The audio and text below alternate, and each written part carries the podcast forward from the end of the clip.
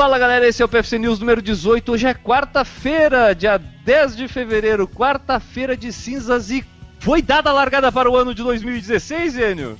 Eu acho que só amanhã que vai ser dada a largada de fato. acho que não é hoje ainda não. Mas hoje, depois do meio-dia, não tem uma história de que o pessoal tem que voltar a trabalhar? Ah, volta, mas é naquele ritmo de voltamos amanhã, sabe? De, não é de, nada. De contando como é que foi a festa de carnaval, né? Quarta-feira é. da tarde é pro cara fazer. É, aliás, quarta-feira à tarde é o dia de tu sentar na frente da TV e ver a apuração dos votos das escolas de samba do Rio de Janeiro. O quesito harmonia, nota 10. Não é assim, Enio? Isso, e depois tem umas vaias quando sai um 9.8. Uh, é isso aí. Então é hoje à tarde. Hoje à tarde vai ter. Quem está escutando esse mais tarde já teve, já está sabendo até quem ganhou. Mas como a gente acorda cedo, mais ou menos às 5 horas da manhã, para fazer a gravação desse PFC News, então a gente não sabe ainda quem ganhou.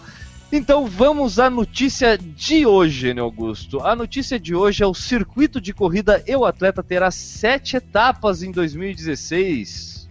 Exatamente, são sete etapas entre etapas diurnas e noturnas. São provas de 5 e 10 quilômetros que vão acontecer entre maio e novembro. O calendário ficou assim: a abertura é no Rio de Janeiro, dia 7 de maio, na Barra da Tijuca, uma corrida noturna. Dia 14 de maio, também uma corrida noturna lá em Barueri, São Paulo. Dia 11 de junho, outra corrida noturna lá em Belo Horizonte. Dia 16 de julho, lá em São Paulo, noturna também. Dia 14 de agosto, em São Paulo, aí diurna, de manhã. Dia 6 de novembro volta para o Rio de Janeiro, só que de manhã. E dia 19 de novembro, de manhã também em Brasília. O site para se inscrever e conhecer essas etapas está lá no yescom.com.br. Enio, tu tá programando ir para alguma dessas aí? Ah, de repente, se eu tiver de férias ou se eu achar uma passagem, eu até vou para ver como é que é. Tu faz o teu calendário de corridas de acordo com o site da Gol e da TAN, né? É mais ou menos isso. Dependendo da para onde estiver barato, eu vejo se tem corrida, se eu estou de férias, daí eu posso ficar mais um tempinho. Mas é basicamente pela passagem aérea e o quanto que dá para parcelar. Renata, tu quando morava aqui no Brasil, tu já participava de corridas ou depois que começou a correr, vindo em alguma vinda, tu participou de algum circuito de corrida como esse aqui, aqui no Brasil? Então, eu participei, mas foi bem esporádico. Eu participei da Mizuno, teve a Mizuno 10 milhas, mas eu fiz a 2 milhas e meia. Uhum. Eu participei da Corporate Run, participei da Eco Run, a última vez que eu fui de férias para São Paulo, mas tudo só em São Paulo. E foram poucas mesmo. E da Vênus, da corrida de Vênus para mulheres, foi a minha primeira 5K, mas foram poucas. Não, eu não achei tão pouco. Tu achou poucas, Zene?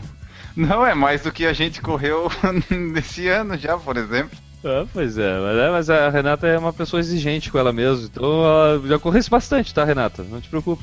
Bom, a segunda manchete que a gente tem para o dia de hoje é foi lançado o Corridas ES. O que seria o Corridas ES?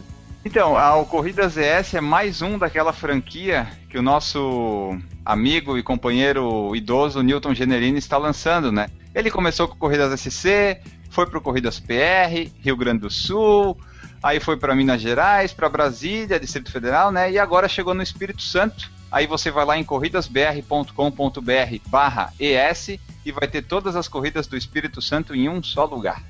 É incrível, né, cara? Mas aquilo que um dia foi piada aqui no Por Falar em Corrida está se tornando realidade. Pois é, o Newton, ele tá chegando em todos os estados, né? Daqui a pouquinho vai ter lá os 26 mais o Distrito Federal. E eu não sei como é que ele vai fazer para viver e atualizar. Mas por enquanto tá funcionando bem. Ah, certamente ele já deve ter. Hoje ele conta com mais ou menos 100 funcionários, né? Que ficam pesquisando corridas pelo Brasil inteiro. Ele adicionando mais 100, ele consegue suprir isso tudo aí. Ah, acho que vai dar, né?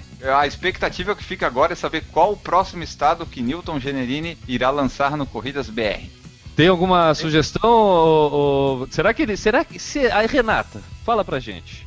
Um Corridas CA de Califórnia, será que caía bem? Então, eu tô conversando com o Nilton a respeito disso, né? Que ele veio perguntar para mim e a gente falou, ó, é uma boa ideia, porque aqui existe uma página, mas seria uma página bem específica. Só que a Califórnia é um estado muito grande, então tava falando para ele pra gente pegar só San Diego e região.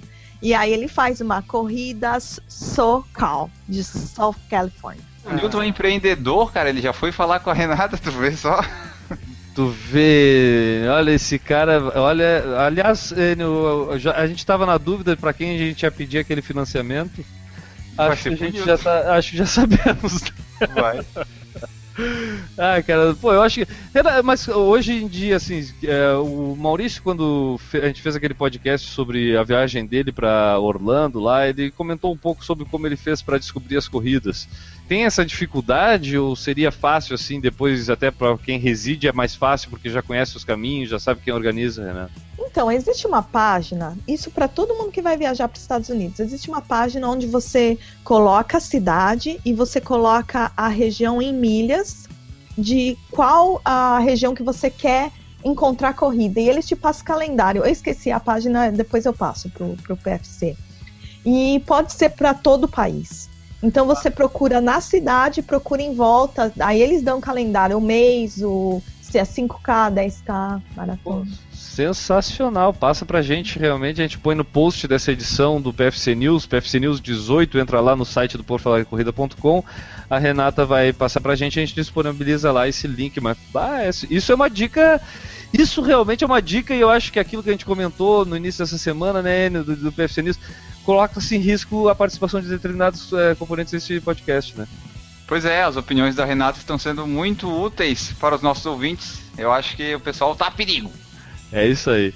Bom, galera, então a gente vai ficando por aqui. Esse foi o PFC News número 18. Uh, a gente volta amanhã. Um abraço para vocês e tchau!